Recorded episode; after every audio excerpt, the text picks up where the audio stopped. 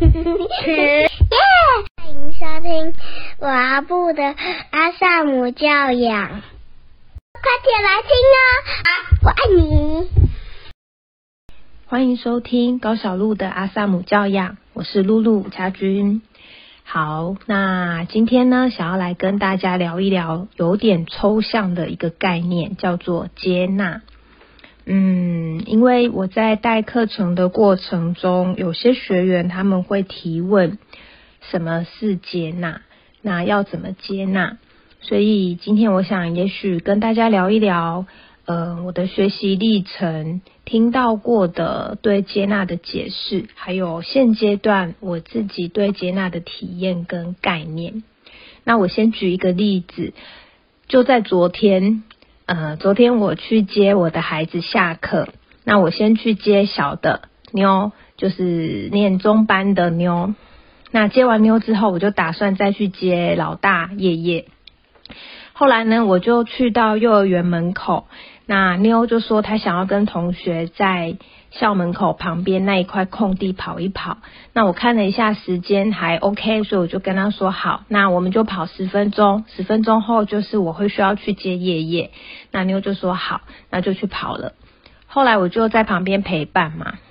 等到要走的时候，我就走到我的机车旁边，突然间惊觉，哇！我把我的整个手提袋。放到车厢里，然后锁起来了。然后我就想说啊，糟糕，我的手机跟钥匙通通丢进去。那所以我现在就是完全没有办法，就是骑车。后来我就跟学校老师借了电话，然后打给爸比，那请爸比协助帮我拿备用钥匙，还有请他协助先去接我们家老大爷爷。好，那这整个过程中。我对自己的一些看见，第一个是我在当下突然间意识到，我把东西都丢到车厢里了，然后我没有办法开车，打开车子的时候，我当下觉得很好笑，就是我的第一个念头是，我我觉得自己太可爱了，就是我觉得自己很好笑，就是犯这样子的错误吗？就我觉得很好笑，那我觉得自己很天这样，然后没有没有。没有那种责怪或是自责的感觉，那我心里也很庆幸，因为我们家先生他工作的时间平均大概都是十点到家，可是刚好昨天他是休假的，要不然的话我真的就要再额外想办法，所以我就很庆幸说刚好事情发生的那一天，我先生是休假，他有在家，所以他可以来支援我。那后来我就进去跟学校接电话，就打给爸比。我一打给他，我就跟他说了事情整个经过，那就让他知道我需要什么样的协助。那我们家爸比他接到电话，他就是听我说，然后我就告诉他我钥匙、手机什么都丢进去关起来了。那他只是听，他说好，那这样子需要我帮你送备份钥匙是吗？我说对。他说：“那他先送过来幼儿园这边，然后再去国小接叶叶。”我说：“可能要请你先去国小接叶叶，因为他时间到了，要不然他会在门口等很久。”后来他就说：“好，那就这样，我们就是很平静的在协商事情怎么处理。那整个过程就这样。然后我就在挂电话之前，我就用一种非常感恩的心情告诉我的先生说：‘谢谢你哦。’然后就挂了电话。”那后面我就在幼儿园等待。那这个事情，我就我觉得我对我自己就是接纳的。那再来是，我也感觉到我的先生对我的接纳，就是说我犯了一个呃白痴的错误，可是他没有一句责怪，甚至连一句碎念也没有。那他就是听听完之后问我需要什么协助，那他也二话不说说好，然后他就弄弄就出门了。那对我来说，这个就是接纳，我对我自己的接纳，还有我的先生对我的接纳。对，所以，嗯，什么叫做接纳？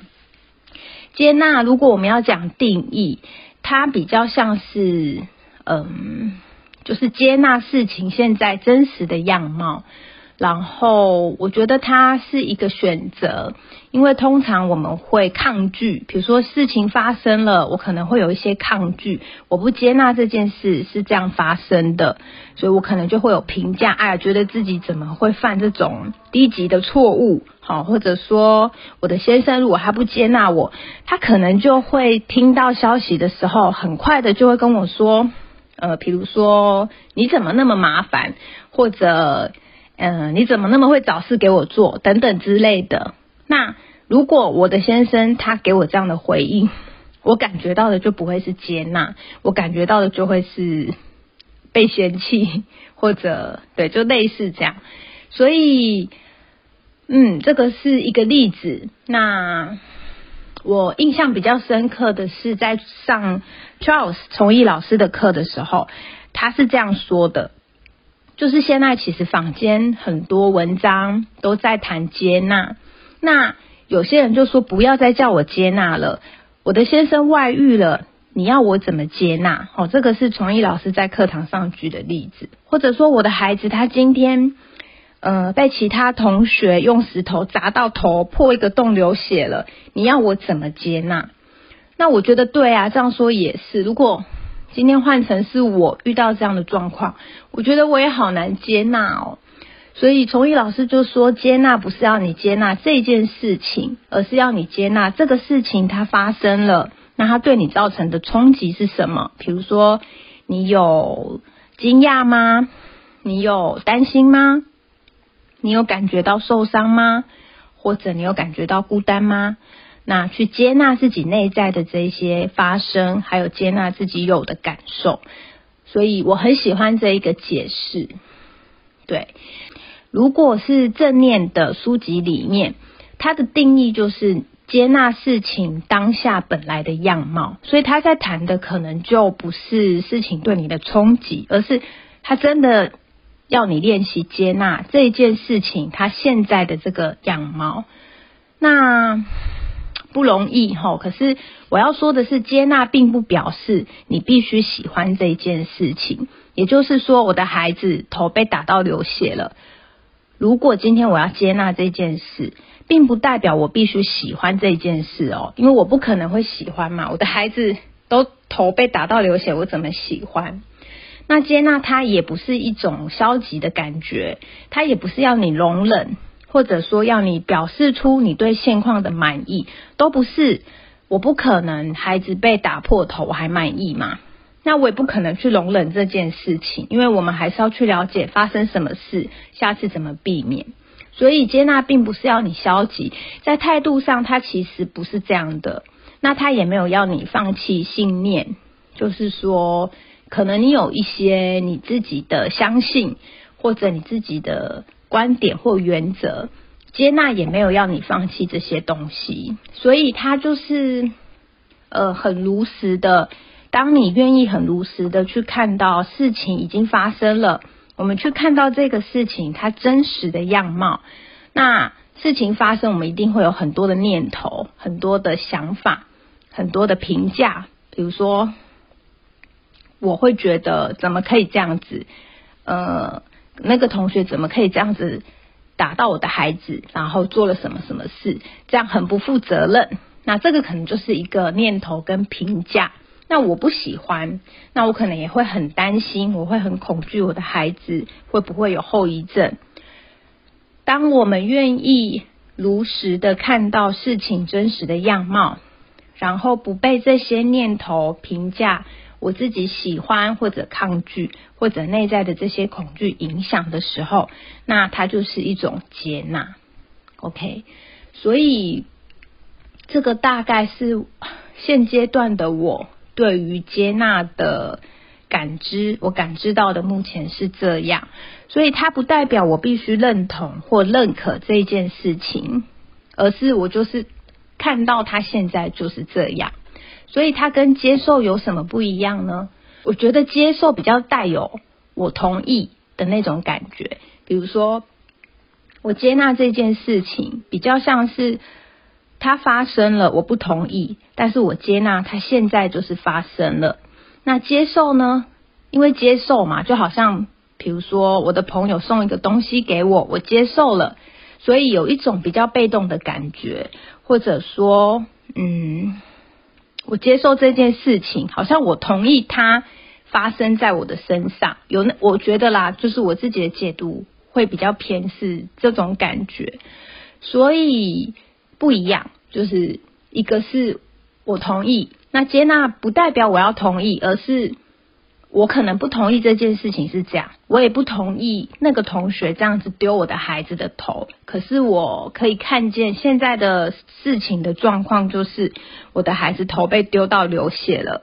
那我如实的接纳这件事情，可是我没有同意这件事情，这样 OK 吗？好，那我自己的经验是，通常如果我们可以在事件发生的时候。放下内在的抗拒，那就是接纳。比如说，我会抗拒这件事情发生，可是当我愿意放下我心中的这个抗拒，嗯，因为当我带着抗拒的时候，其实我们心里会有很多负向的情绪。比如说，我我觉得我不要啊，我为什么要这件事情发生？我可能会有愤怒，我会不平，或者我会委屈等等的。那通常。嗯，我自己的经验是，当我真的接纳了一件事情，我心里面的那些愤怒跟不平，真的会不见呢。就是感受上，就我会感觉到，哎，我真的接纳这件事情了。所以，如果你要问我说，我要怎么样知道自己接纳了？嗯，从感受来感觉看看自己的状态，我觉得是一个方向。就是当你比较平静。然后可以去看待这件事情现在如实发生的样子，那它大概就会比较像是接纳。那么如果你觉得自己接纳了，可是你心里还是有很多愤怒，或者觉得不公平，觉得很委屈，那我猜那个大概就是实际上是还没有接纳。OK，以我自己的经验来说，我觉得接纳之后。这件事情它就会变得很中性，然后我们就比较不会有抱怨，也比较不会有情绪。那随之而来的呢，就是行动力也会跟着增强，可以用一个更适合呃这个情境的方式去处理这个问题。呃，我举一个例子，像因为我们家老大是今年是小一嘛，所以现在是小一的下学期刚开学。那其实他在刚上小一的时候，就是前半年，我其实非常的不适应，因为孩子两个都在念幼儿园的时候，他们等于是下午大概四五点的时候放学，那我的时间就很多喽，因为白天他们都去上学了。那夜夜去上小学之后，因为他是半天，就是十二点就下课了。然后，呃，他周间呢有报名学校的一些社团活动，那也有报名外面他有兴趣的课程。所以我就变成一天呢要接送孩子，早上要载他们去上学。那中午呢，我要去载我的老大回家，然后我要处理午餐，就是让他吃午餐。吃完午餐之后，下午我要再。再出门一趟，带他去学校或者去他的那个才艺班。那他的社团或才艺都是上一个半小时左右，所以一个半小时之后呢，我就需要再去接老大。那接完老大，这时候老二还没有下课，所以我中间就会变成有一个空档，可能我们要在外面溜达，或者先回家再出门也可以。可是那个时间就会变成只有半小时，你就会感觉一直回家之后又要再出去。所以老大那时候刚上小学一年级，那因为我不想要让他上安亲班嘛，我想说既然我们是在家工作，那就尽量可以自己照顾孩子，就自己带。结果我 我整个觉得我实在想的太美好了。我就发现我整天都在接送孩子，然后我的时间就被切得很零散，那我心里就有很多的抱怨。我就跟我先生讲说，我的作息变成了这样子，我好不适应哦。那我记得那时候我就真的有一段时间一直在碎碎念，然后我老公就跟我说，那你下学期要不要考虑，如果很坚持不要上安亲班，或者是说也可以考虑学校的课后留园。那总之那一阵子我我的状态就是因为你知道，当你今天要写文章，或者你在构思你的一些嗯课程内容，它是需要一个很专注的时间。那你那个时间一直被打断，就会变成你的思绪会一直被切掉。那当我带孩子出去，我回来虽然有一个半小时的时间，可是我可能需要花二三十分钟把自己准备好。那当我投入了，我的心流状态回来了，哎，我又要出门去接孩子了，所以我就就是很卡就对了。那但是呃，因为他毕竟上学期是半年，我就大概有一个月的时间非常不能接受这件事，然后一直到有一天，我突然觉得不知道怎么了，我就可以接纳了。我就觉得说，好吧，那现在事情就是这样。我一直这么抗拒，或者我有一直有这么多的抱怨，那就会变成每一次我出门接孩子的时候，我的心情就更不好，因为我会觉得我在做的事情一直被打断，那就会有点怨怼的感觉。那后来有一次我接纳之后，我就发现我一样要出去接孩子，可是我就会心甘情愿，然后我不会有抱怨，接孩子这件事情就变得很中性。我就可以自我调侃说，我就跟我先生说，呃，基本上我不是在载孩子去上学的路上，就是在接孩子回家的路上，我的行程就是这样子。然后我就可以自我调侃，那他不是抱怨，他就是一个我觉得我很中性的在看待。嗯，身为小一新鲜人的妈妈，我的生活作息变成了这个样子。那后来呢，我也重新考虑下一个学期要怎么样安排夜夜的部分，那让我们都可以呃，在一个更自在的位置上，可以更好的完成自己需要完成的事。那所以后来下学期我们就是有让夜夜上课流，所以他这学期是有上课流的。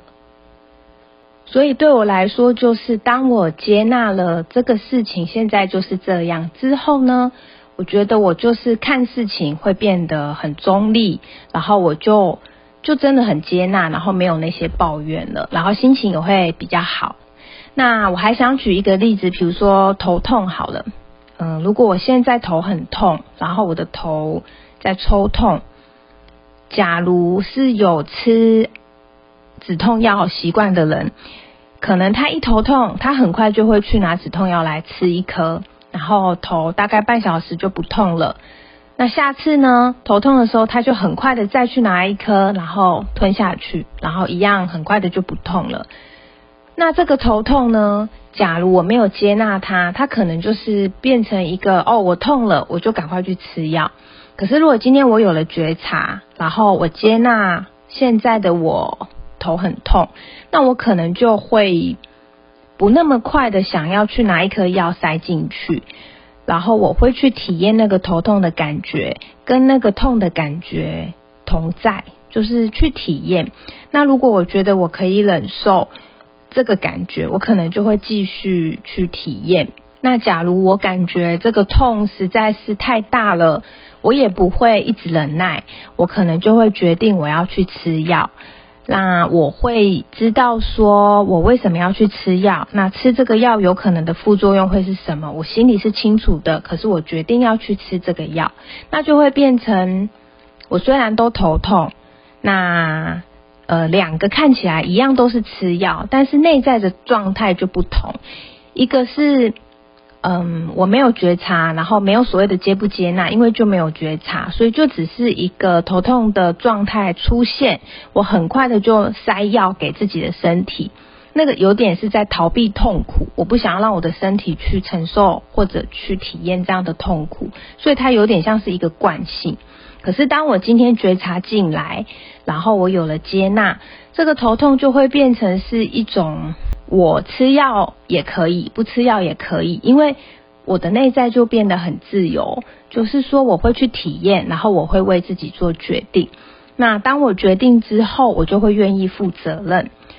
所以，假如我今天没有这个觉察，也没有接纳，可能我知道吃药会有副作用，但是我只是惯性的一直在吃药。一方面我吃了药，我的身体变舒服，但也许另一方面我的心里的焦虑会更大，因为我知道我在吃这个药，这个药对我的身体会有一些不好的副作用，所以可能我的内在就会有一些冲突。我用这个身体感受来讲解我认知中的接纳，那希望大家可以理解。那如果说今天不能接纳的时候怎么办？嗯，我记得之前自重老师说的很好，就是说当我发现哦，我知道要接纳，我觉察到了，我也知道要接纳，但是我做不到，我就是不能接纳。那自重老师是说，那就接纳此刻我不能接纳。那接纳跟允许有没有什么不一样呢？对我来说，允许会比较像是允许内在的冲击发生，就是说，呃，一个事件发生之后，我会有一些感受。那从易老师的说法，就是我去接纳这些我内在的冲击，接纳我内在的感受。对我来说，这个部分会比较像是允许。那有一本书叫做《平静的心，专注的大脑》。这本书很有趣，它就是用一个科学的方式，然后再验证禅修到底对我们有什么样的帮助。那透过仪器去观测一个人的大脑，还有那些禅修者的大脑，他们的大脑运作的方式是不一样的。里面有一个实验，我觉得很有趣，就是呃，我直接说结论，大家如果有兴趣，可以再自己去看这本书。他的结论就是说呢，这个资深禅修者他们的前额叶皮质跟杏仁核之间的运作连接比较强，然后他们处理痛苦跟他们处理压力的能力也比一般没有在静坐的人还要强。那简单说就是在刺激与回应中间留有缝隙，那个缝隙就是我们的自由。很资深的禅修者，他们中间的那个缝隙是很大的。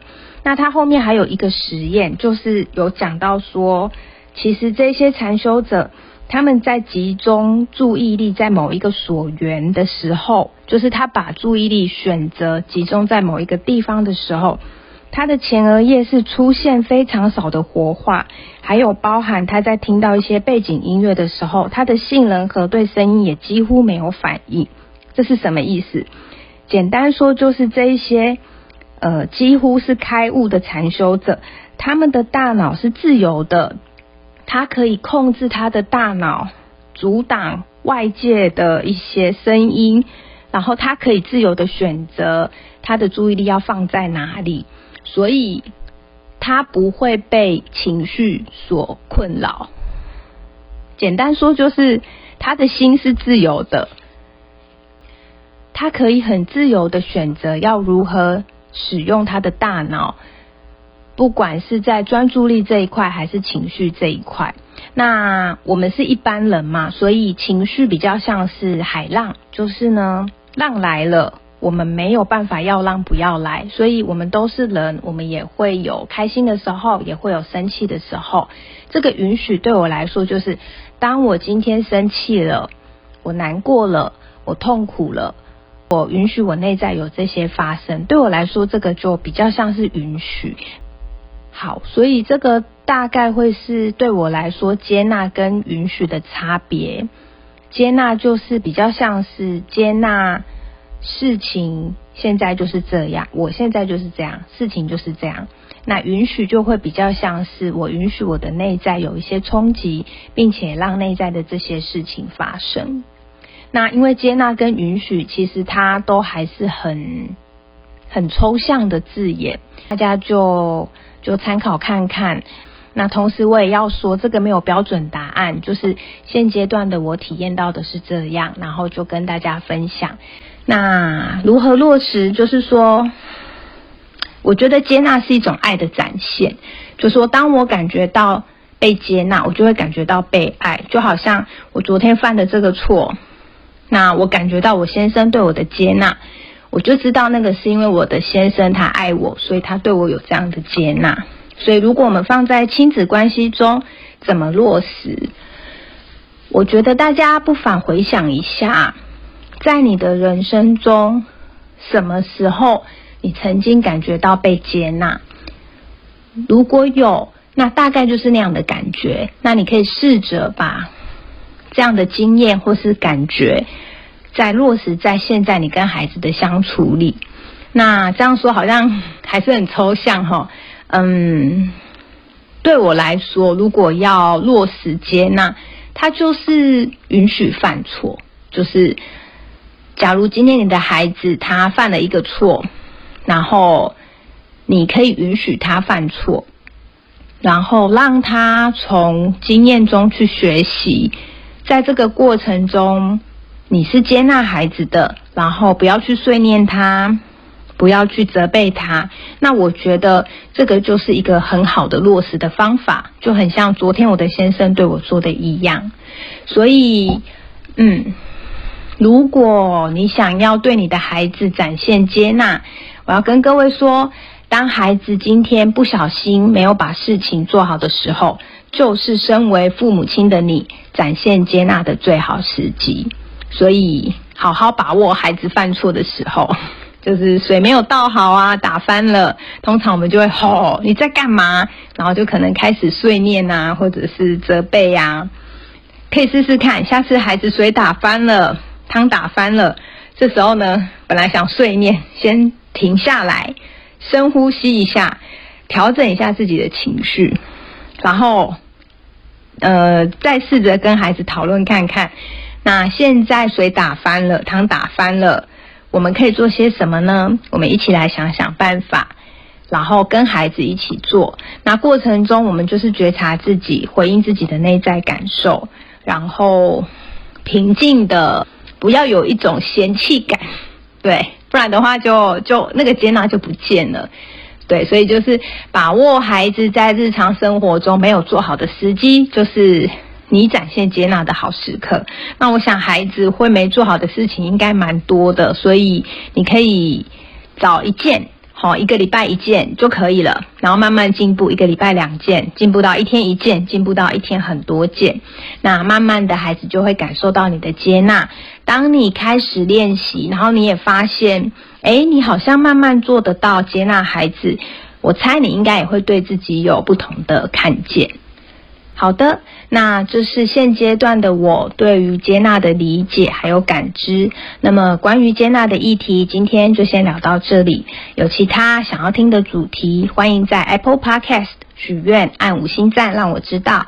那么如果你喜欢今天的节目内容，也欢迎你可以分享给好朋友或者留言，让我知道你的心得与收获。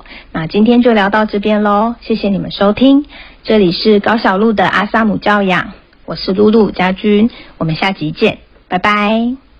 谢谢收听，欢迎留言与我分享你的看法。喜欢的话，请给我们五星好评哦。下次见，拜拜，拜拜。